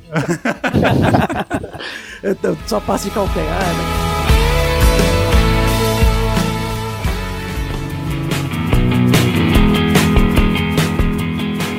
Muitas vezes se fala que a, a filosofia de Sócrates basicamente consistia em demolir as ideias dos outros e não apresentar praticamente nada da- das suas próprias ideias. E aqui a gente tem os grandes inimigos do Sócrates, que eram os sofistas. E aí vocês mencionaram a democracia de Atenas e tudo mais, mais ou menos nessa época a democracia ateniense ganhava impulso. E nessa democracia, claro, esperava-se que todo homem adulto livre participasse do governo. Era um sistema que exigia muito mais participação e responsabilidade dos cidadãos se comparado com os dos tempos atuais. Então você vai ter assembleias, sim, é, que vão se reunir com uma certa frequência para debater, para decidir linhas de ação, que assim seja. Então, nessa atmosfera, nesse contexto, você espera que os cidadãos gregos se voltem para a sociedade e para a ação política. Vai ser a partir daí que nós vamos ter um grupo de filósofos denominados sofistas que vão aparecer. Sofista, se eu bem me lembro do grego, significa homem hábil ou sábio, alguma coisa assim. E esses caras estavam interessados em ideias que fossem politicamente úteis. E eles pensavam mais ou menos sobre como as pessoas se poderiam beneficiar mais interagindo umas com as outras. Basicamente é, parece livro de autoajuda, né? É, o que deveria fazer para que você buscasse o sucesso na vida? Era mais ou menos por aí. Claro que eles vão verificar que não vai existir uma forma de comportamento único para cada uma delas, e eles não vão acreditar que vai existir um, um regramento pro comportamento humano. E vão ser os grandes baluartes do chamado relativismo. Vai ter um cara que vai ficar famoso nesse meio chamado Protágoras. E ele vai dizer que o homem é a medida de todas as coisas. Então, basicamente, as pessoas decidem o que é verdadeiro para elas e agem de acordo com essa verdade. Então, não vai ser a natureza que vai decidir como você vai se comportar. Os próprios indivíduos têm que tomar essas decisões. Só que esse relativismo chegava numa questão basicamente moral. Se não havia nenhum padrão definido sobre como as pessoas deveriam se comportar, o que, que impediria de algumas ou de uma pessoa impor a sua crença, os seus valores, o que quer que seja, sobre os outros. E é aqui que Sócrates vai sentar a bota nos sofistas e vai procurar, com o método socrático, é, desbaratar todas essas ideias através do contínuo questiona questionamento, buscando os furos que ele também caçava, né, com seu papo. Ou seja, um dos pontos de, de de relevância e dessa definição é justamente a utilização desse argumento de conversa, né? Que a gente dá o nome de, de dialética, né? Uma dialética primitiva, né? é primitiva. Uma proto-dialética, talvez. Né? Exatamente. Que chegar a, a deixar mais às claras uh, esse tipo de argumentação mais rasteira, mais bem. Não, não à toa que a gente chama hoje de sofista, né? É, desprovida de material, desprovida de ética, desprovida de, de, de conteúdo. Não de conteúdo realmente da forma como a gente conhece, mas desprovida de. de de quê? De, de, de, moral. De verdade. De verdade, é, exatamente. Assim, é. É, é, é, é, é o, o sofista é aquele que uh, leva o debate pelo debate, né? O debate é um fim em si e não a como vai defender o Sócrates como uma forma de se chegar à verdade, né? Porque, como vocês acabaram de apresentar, dado que a, ignora que a ignorância faz parte do mal, se eu tô indo em direção à verdade, eu estou fazendo bem. Logo, ah, se eu estou debatendo e mostrando essa falsidade atrás do método de argumentação de um sofista, eu estou fazendo com que o todo chegue mais rápido à verdade e não caia nos engodos de alguém que consegue falar bem. Seria basicamente esse o ponto. É. Ele acaba fazendo com que as pessoas pensem mais cuidadosamente sobre as suas ideias, especialmente sobre a ideia de uhum. virtude. Não significa dizer também que, uma vez desmascarados os sofistas, que existiu um vácuo filosófico até o aparecimento ou surgimento do, do Platão. Não é por aí, né? Tanto que a base do todo o edifício filosófico, vamos chamar assim, do Platão, está totalmente inserida no Sócrates. Sim, e esse ponto dos sofistas é, é interessante é, ressaltar, porque ele, o que, ele, que, que, eles tavam, que, que eles perceberam no mundo? Quando eles partem da ideia de que o homem é medida para todas as coisas, o conhecimento vem do homem. Uhum. Né? Então, para você dominar o poder político, você, isso exige um domínio da linguagem da palavra. Então, quem domina a linguagem, domina a palavra, consegue produzir a realidade. Eles então usam, usam esse termo, né? Esse termo eu tô meio que atualizando sofistas, mas conseguem produzir o poder político e o poder político dá parâmetro para as coisas. Né? Então a gente tem aí uma, é claro que isso pode ir, isso pode ir para além do bem e do mal, né? Isso aí, o Nietzsche vai beber muito nessa ideia, né? Dessa, dessa do homem como centro das coisas, né? E não mais Deus, que, os, moder, os, os, modernos, os contemporâneos vão colocar muito Deus no centro do conhecimento, os gregos não, os gregos é o próprio homem. Então dominar a linguagem, dominar a palavra é um modo de chegar ao poder político. Né? Então é, é só para ficar mais ou menos claro para fazer esse, esse fechamento, é, né? Porque assim não era só uma retórica do discurso pelo discurso, mas era um discurso que podia construir a verdade, construir o mundo, a realidade. Uhum. Construir a moral, a ética, o bom, o justo. Sim, porque o homem é o parâmetro de todas as coisas. Exatamente. E vocês trazem aí o mais conhecido, o principal discípulo de Sócrates, na verdade, o cara que traz Sócrates para o mundo, afinal, quando a gente lê Sócrates, a gente, a gente lê, na verdade, Platão escrevendo sobre Sócrates. Gente, quem é Platão e o que, que ele estava fazendo na caverna? Primeiro que Platão não é nome, é um apelido. É Começa por aí. É a mesma coisa que você chamar o Tonhão, por exemplo. Só vou chamar agora do Tonho. O Tonho. o nome original dele era Aristócles. Faz sentido. Platão era um um apelido que em grego significava aquele dos ombros largos. Eita, que beleza. Ele era um atleta. Eu já imagino o Tonhão com um pé de cabra na mão. Ainda mais com os ombros largos e tal. É... o, que, o que faz dele um sistema coerente. Né? Fantástico. Mas beleza, mas o que, que então o nosso Tonhão tem, que, que traz aqui, de, além de trazer os, os escritos do seu mestre, onde que ele contribui pra nossa história? Nós estamos falando da versão Cláudia Raia ou do zagueiro do Palmeiras dos anos 90? Meu Deus, eu não entendi nenhuma das duas referências, mas tudo bem, qualquer uma das duas. Jogou um Sócrates e um Platão futebol, é isso? É, realmente eu não entendi. Vou explicar a piada, é a derrota da piada, então eu não vou explicar, não. Busque aí no Google. Beleza, vamos lá. O, o, o Platão, ele talvez seja o, o, primeiro grande nome a dar uma, uma resposta para aquela dicotomia que a gente estava vendo ali do Heráclito e do Parmênides. Ele, muito da obra dele chega até a gente, né? Ele, ele tem 36 escritos que chegam até a gente. Uh, escreve desde muito cedo, era, era da aristocracia grega, era, então por isso que ele tinha bastante tempo para filosofar. E, e, e é o, o, talvez o principal discípulo do Sócrates. E é, aquele que vai, como, como, já disseram, que vai melhor apresentar a figura do Sócrates e melhor fazer o uso do método socrático, principalmente nos seus escritos, para se, se, o Sócrates no, no, na, na, praça ele só indagava e não chegava uma resposta, o Platão nos seus escritos, através do Sócrates, ele vai indagar até ele chegar e dar uma resposta. É, acho que essa é a grande grande diferença dos dois. E, bom, sem contar que Platão escreveu, né? E Sócrates não. Falando da vida, um pouquinho da vida dele, ele viaja muito, de, de, jovem até, até ele voltar a Atenas e fundar a academia. Então ele tem contato com boa parte da, do, que a gente conhece como a Grécia, como o Egito, ele, ele se não me engano, chega a conhecer, uma parte do Oriente ali. E então ele conhecia bastante do mundo, absorveu bastante de, de, dos conhecimentos para poder é, começar a desenvolver a, a, as suas ideias. Uhum. E Bom, eu acho que o, mais interessante, acho que é a gente fala a resposta que ele ele vai escrever, desculpa, eu estou me repetindo um pouco, mas assim, ele vai escrever de, de, de tudo. Da, da, ele vai escrever sobre a física, ele vai escrever sobre a, o fundador da metafísica, ele vai escrever sobre matemática, ele era pitagórico, né, estudou bastante os pitagóricos, é, geometria em si, vai falar sobre, então, vai falar sobre matemática, vai falar, aí ele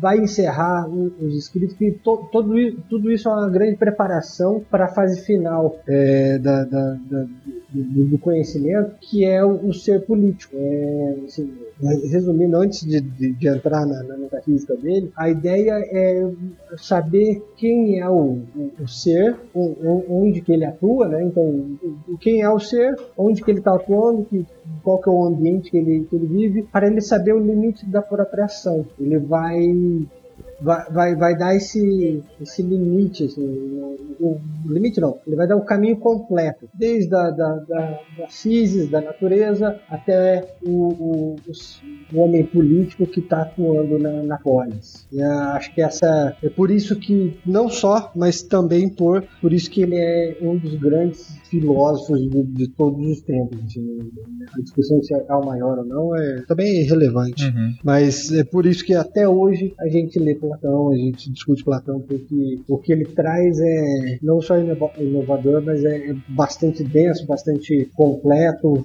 é bastante concatenado. Acho que é alguém que o Uão no, no, no, apelido faz, faz jus. O Platão, é, ele, ele continuou. É, quer dizer, a gente não sabe se ele influenciou ou se ele sofreu influência de um movimento é, que já se apoderava do mundo helênico e parte do mundo oriental na época, que é que é todo esse mundo é, das crenças dualistas sobre a natureza do universo, né? Que o, o, o Platão explica a filosofia do Sócrates em termos de mundo concreto, em mundo das ideias, é, em, em que no mundo das ideias estariam essas definições absolutas e fixas que o Sócrates, que o Sócrates tanto tentava achar ao questionar as pessoas sobre a virtude, por exemplo. Você teria a ideia de virtude que estaria né, nesse tal mundo das ideias que eu falei, e você teria é, as manifestações da virtude no mundo concreto, no, no mundo que a gente vive, que é sempre uma maneira imperfeita de se manifestar, porque a perfeição mesmo estaria só no mundo das ideias. Então, assim, isso é claramente uma ideia dualista. E essas ideias dualistas estavam permeando o mundo, o mundo helênico ali naquela época. É, é tanto que você tinha várias religiões dualistas no, na Pérsia, é, o, o próprio cristianismo que, que vem depois é, é talvez como influência desse movimento também. O próprio cristianismo é uma religião dualista no sentido de que você tem a divindade e, e, e o mundo que nasce como criação dessa divindade. E é, no cristianismo, Deus é, é, é, visto muito como uma figura ideal também. É como se ele remetesse a, a essas formas perfeitas é, do mundo platônico. Por exemplo, quando um cristão fala sobre o amor e diz que Deus é amor, ele está ele tá claramente se referindo, mesmo que ele não saiba, ele está claramente se referindo a essa forma perfeita, ao amor no, no seu sentido mais ideal, mais essencial. Uhum. Então, quer dizer, a herança da, da filosofia platônica, ela tá com a gente não apenas na filosofia, mas na maneira como até o nosso pensamento religioso funciona. Uhum. Ou muita gente enxerga o mundo ainda hoje, né? É, é importante dizer, né, que você tinha lá no princípio do cristianismo, no mundo antigo, né, o, o, maniqueísmo. O maniqueísmo era uma forma religiosa, uhum. né? E que competiu com o cristianismo lá no início dele. Né? Inclusive, um dos maiores nomes do, do cristianismo Santo Agostinho, que vai criar ali uma das primeiras formas teológicas do cristianismo, né, o primeiro a dar um formato para coisa, ele na juventude ele foi maniqueísta. Então, muito dessa influência da juventude ele traz para essa nova visão de cristianismo que ele vai colocar. E essa ideia do maniqueísmo, ela tá presente na nossa cultura como um todo. Quando a gente vai no cinema ver Senhor dos Anéis, por exemplo, a saga de Frodo é contra o grande mal. É, manifestada pelo olho de Sauron, representada num pequeno anel. É que eu tenho que ir lá destruir aquela cobiça para poder, aquela vontade de poder que corrompe tudo né, e destrói tudo que tá na frente. Né? Então transforma a vontade de poder, transforma a floresta verde numa grande indústria que queima tudo. Então vamos lá destruir esse poder e, e viver numa harmonia com a natureza, com o bem. Né? Então é uma ideia maniqueísta, o bem contra o mal sempre. A gente repete essa forma tão grande, Vingadores, né? Daria pra citar assim, encher os, as duas mãos, os dois pés, só citando exemplos da cultura pop que trabalha com essa ideia do maniqueísmo, né, que é muito presente na nossa vida porque ele tá vem lá daquela tradição que falou muito bem, se mistura muito com o cristianismo e tá entre nós, né?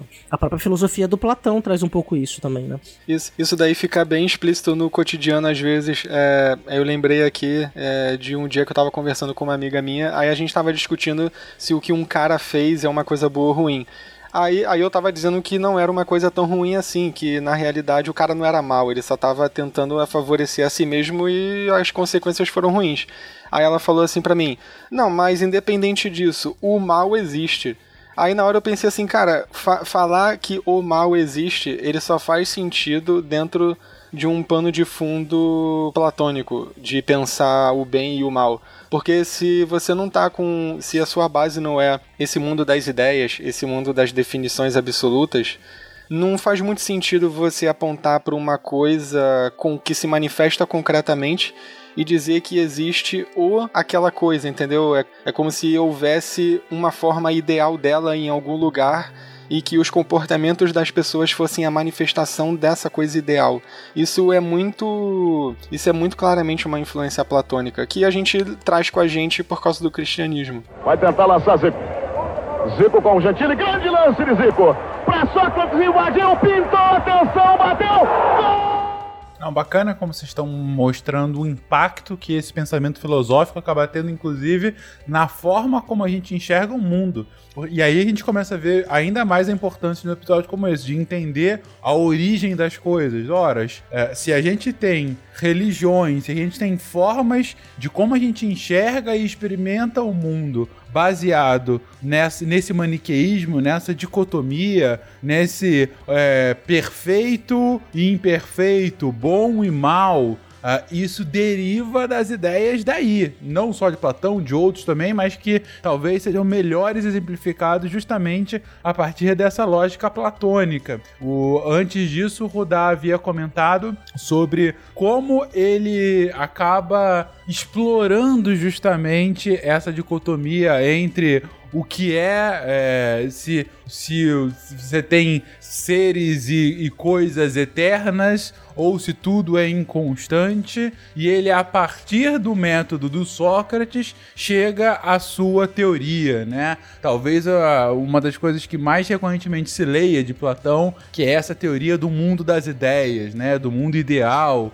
e daquela palavra que eu acho fantástica, porque ela o único uso que eu já vi para ela é de Platão, mas que ainda assim ela é inesquecível, que é o demiurgo, né? O grande criador do, desse mundo das ideias. Quando ele, ele recomeça a, a, a, repensar a física, ele vê que ele não dá conta. Quer dizer, aquilo que ele observa não, não é o suficiente. Então ele parte para o plano da, das ideias mesmo. Ele, ele, ele, ele chama da segunda navegação do Platão. E, e aí ele vai falar, vai extrapolar a ideia de, da, da forma das coisas e pensar nisso que, que, que, que o Nico já falaram, do, do, que, que vai se refletir no mundo das ideias, que são esses as formas que, que, que são perfeitas. Né? O, é, essas formas perfeitas, elas que constituem o mundo das ideias, que são os grandes representantes do, do, do, do ideal. Uhum. E, e, aí, é, é, é, é basicamente,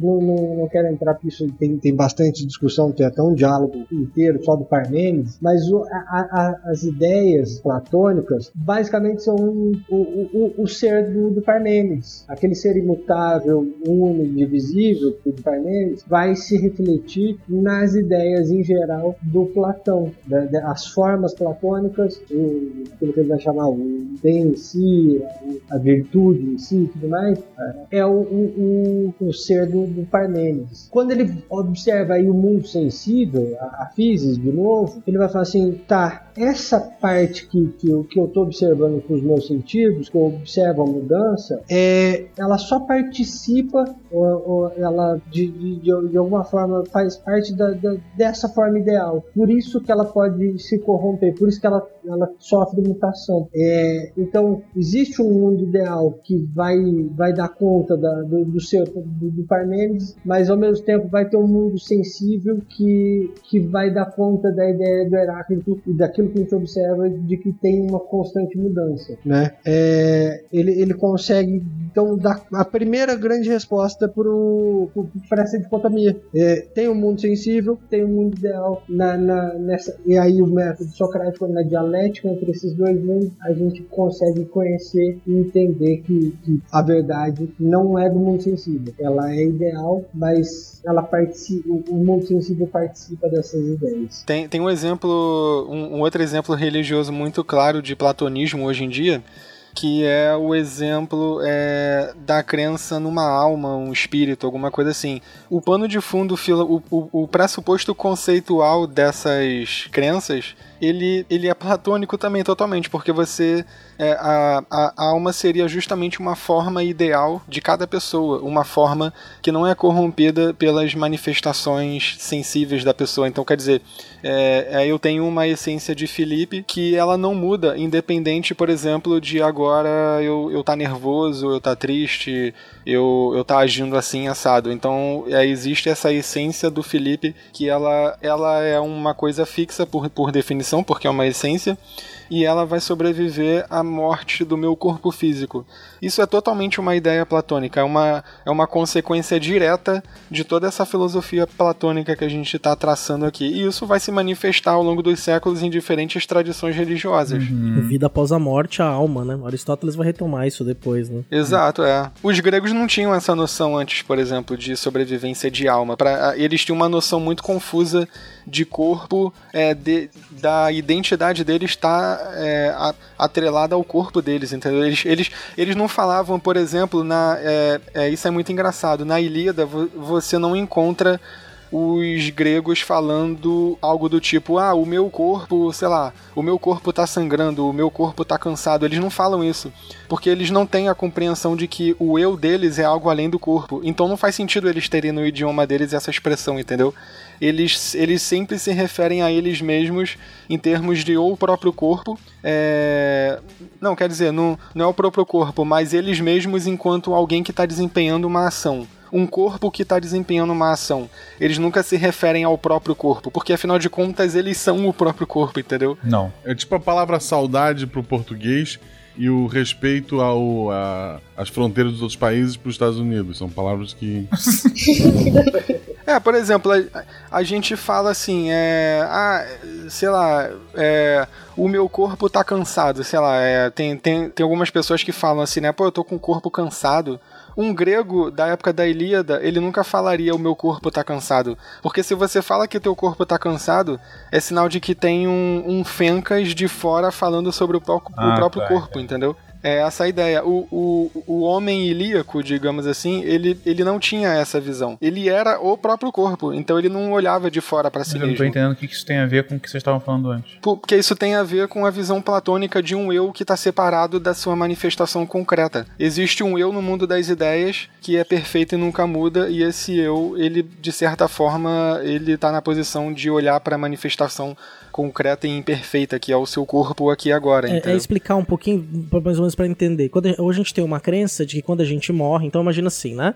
Daqui a 200 anos, o cérebro positrônico do Fencas falha, ele vai pra uma outra dimensão, ele morre. Né? Ele continuará sendo Fencas no pós-vida. Né? Então você, Fencas, é o Fencas e tem esse eu que é a sua alma. Né? Então quando você morre, essa alma vai pra um outro lugar. Ou seja, então você tem um corpo e tem uma alma. Então quando você se refere a você, você separa esses elementos. Então eu tenho um corpo, meu corpo está cansado, mas minha alma está alegre. O meu espírito está bravo, porque eu fiz uma atividade fantástica. O- e- ele está tentando explicar, não tem essa separação. É sempre assim, eu estou cansado. Não é o corpo, não é minha alma, quer dizer, não existe ninguém que está olhando, não, não existe um eu olhando de fora para mim. Não existe um eu separado do corpo, entendeu? Essa que é a ideia. Não existe corpo e alma, é uma coisa só. Pegando na, na, na dicotomia que a gente estava trazendo até agora, é, se, se, se existe uma problemática do, do- entre Heráclito e Parmênides, ne- nessa diferença entre o corpo perecido e a alma que permanece, é, o Platão vai dar conta de, de resolver. Ele divide é,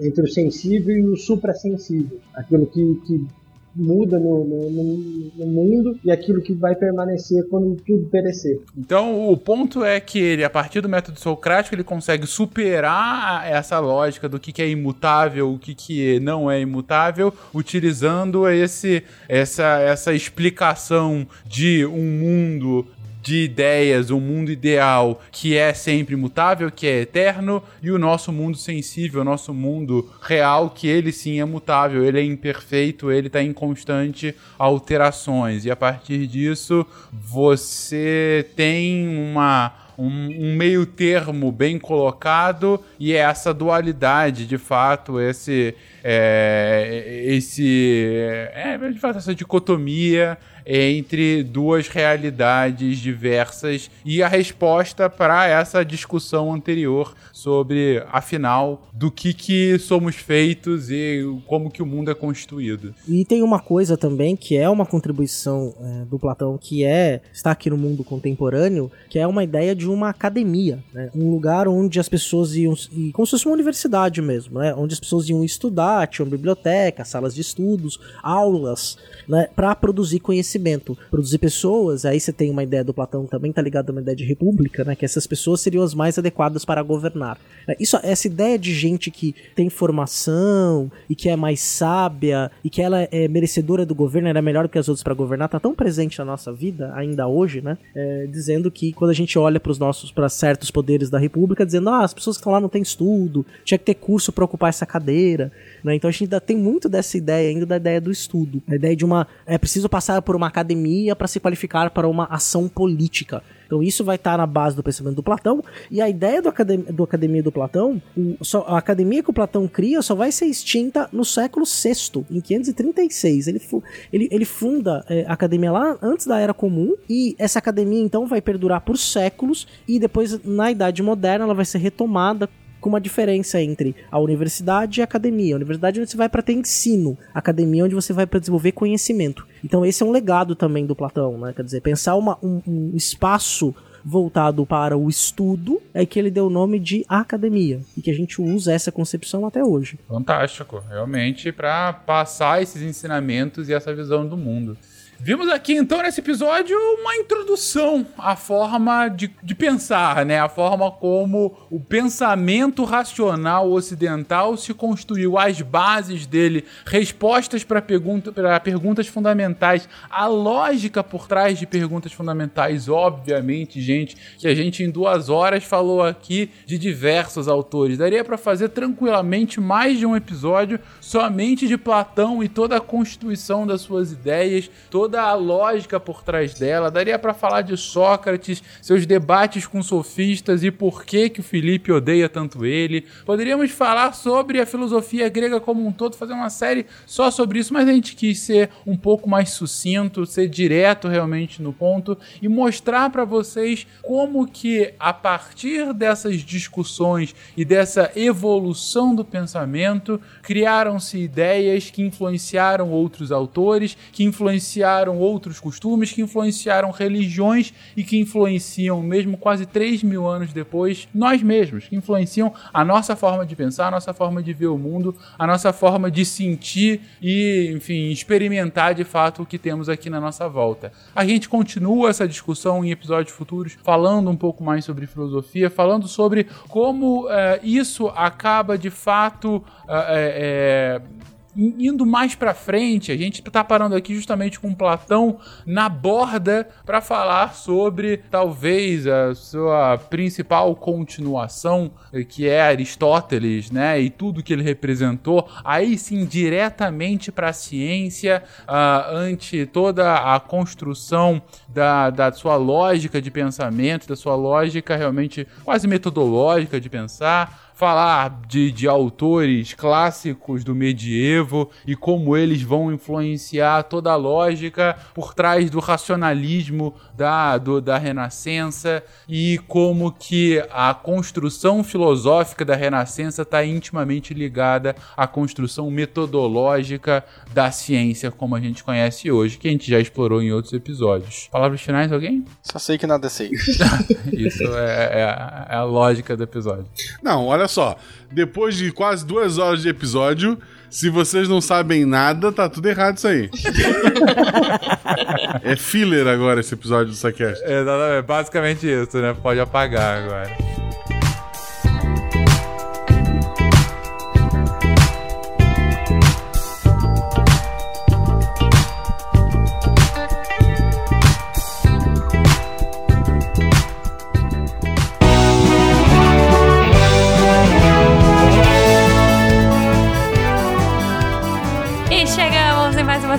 Recadinhos do SciCast. Eu sou a Jujuba e vim aqui dar recados rápidos. Espero que vocês tenham curtido esse episódio de introdução à filosofia.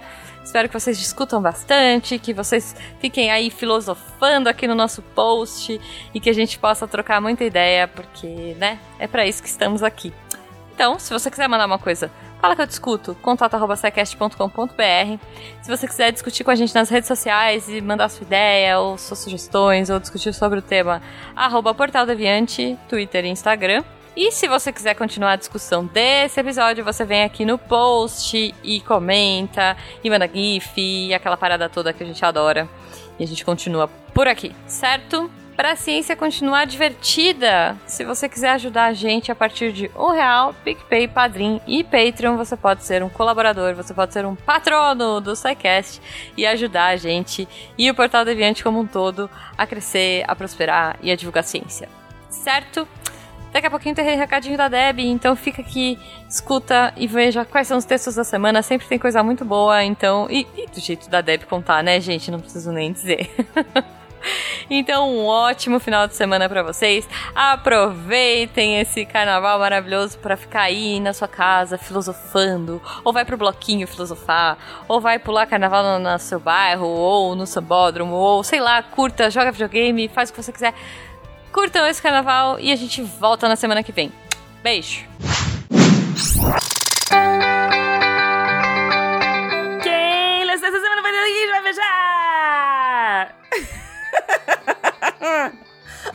Ai, Nimi. Essa frase é minha, cara. Por que, que você roubou minha frase? Ah, porque você demorou. Aí eu cheguei e falei.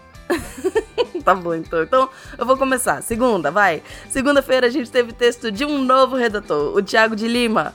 Ele veio falar com a gente sobre discalculia, a dificuldade de aprendizagem com matemática, e o texto tá muito bom. Tá mesmo, porque eu li, então você também tinha que ir lá e ler. Vai ler. E eu vou falar então de terça. Terça-feira teve texto do, de, de, resenha da parceria lá com a Companhia das Letras. E tá assim, uma delícia. Tá tão bom, tão bom, tão bom que dá vontade de comer o papel. Ou, na verdade, comer o computador. ai, ai, tô chegando à conclusão que Nimi é meio velho igual a mim. Mas terça teve texto do meu boss, Tarek Fernandes. Aquele que é conhecido como o amante de beterrabas. Escreveu uma resenha que tá linda demais. E eu vou dizer que eu quero que ele me mande muito algumas dessas aventuras gastronômicas. E aí, boss, será que rola? Será que você começa a mandar comida através do Atlântico para mim? E se comida não rolar, será que você me manda textos sobre fazer essas comidas, hein, boss? Hein? Hein? Hein? Nimen, vamos pular pra quinta ou quarta, antes que ele me demita. Quarta-feira. Quarta-feira teve assim, teste de computador. é isso mesmo. Quarta-feira, a maravilha incrível da Bruna Dir trouxe um texto sobre o processo de software. Eu confesso que eu já tava morrendo de saudade dos textos de computação. E olha que tecnologia me odeia. Mas se você gosta da área, você vai amar os textos da Bruna, porque eu amo. Corre lá pra ver. Quinta-feira teve texto do Verta falando sobre Doctor Who. É, eu li e eu gostei, mas eu não sei quem é Doctor Who, mas tá muito bom mesmo. é isso, gente. Você não precisa nem ser fã, você não precisa conhecer nada, porque o Verta conseguiu fazer uma discussão maravilhosa sobre narrativa, construção de personagem, plots, que assim, não precisa, não precisa conhecer. Você vai começar a ler e você vai querer ler o Verta eternamente, porque ele tem um jeito muito maravilhoso de ler. Sexta-feira! Sexta-feira tá saindo aí fresquinho às 10 da manhã um texto do Felipe Augusto, o nosso redator que eu escolheria para me dar uma carona. Porque ele é quem estuda as formas mais eficazes de organizar o trânsito. Então ele deve saber chegar mais rápido nos lugares, não é mesmo? Felipe escreveu um artigo maravilhoso sobre os patinetes elétricos que está imperdível. Nimin, onde é que as pessoas acham esses textos? Você encontra texto no deviante.com.br. É isso aí. E eu vou lembrando você que também quer se tornar um redator deviante, é só mandar e-mail para contato@saicast.com.br. Aqui é Debbie Cabral, editora do portal Apagando a Luz da Torre Deviante. E anime! Beijo, tchau, clique! Se a ciência não for divertida, tem alguma coisa errada. Tem que ser divertida. A coisa mais divertida que tem é a ciência.